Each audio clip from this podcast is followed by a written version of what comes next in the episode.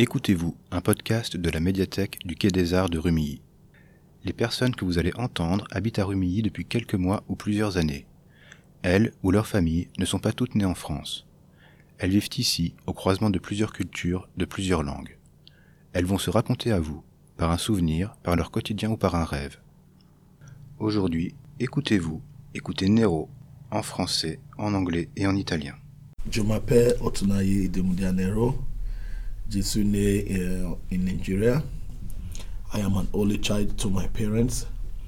I left Nigeria long time ago in the year 2000 when we had a problem with uh, Christians and Muslims. Um, padre è stato massato dalle estremisti musulmani, so I have to run away from home due to this because I have nowhere to else to run to in Nigeria because I don't recognize the, my family's uh, other family.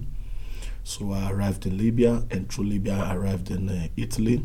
Uh, maintenant, uh, j'habite in France avec mon femme, and uh, me and my family we live together. And my wife is still very, very sick.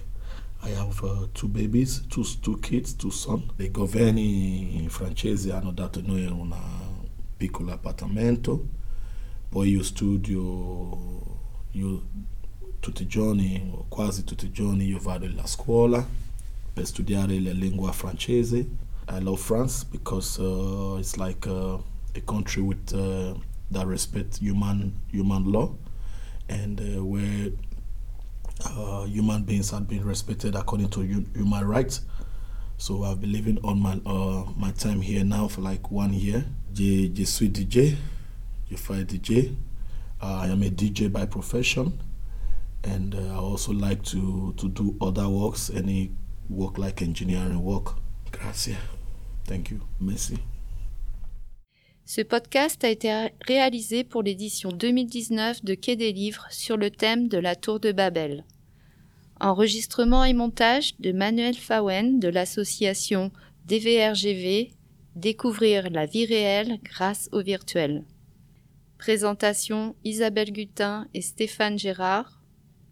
Retrouvez ce podcast sur le site de la médiathèque, sur le site de DVRGV et sur iTunes. Vous pouvez aussi vous y abonner via votre application de podcast.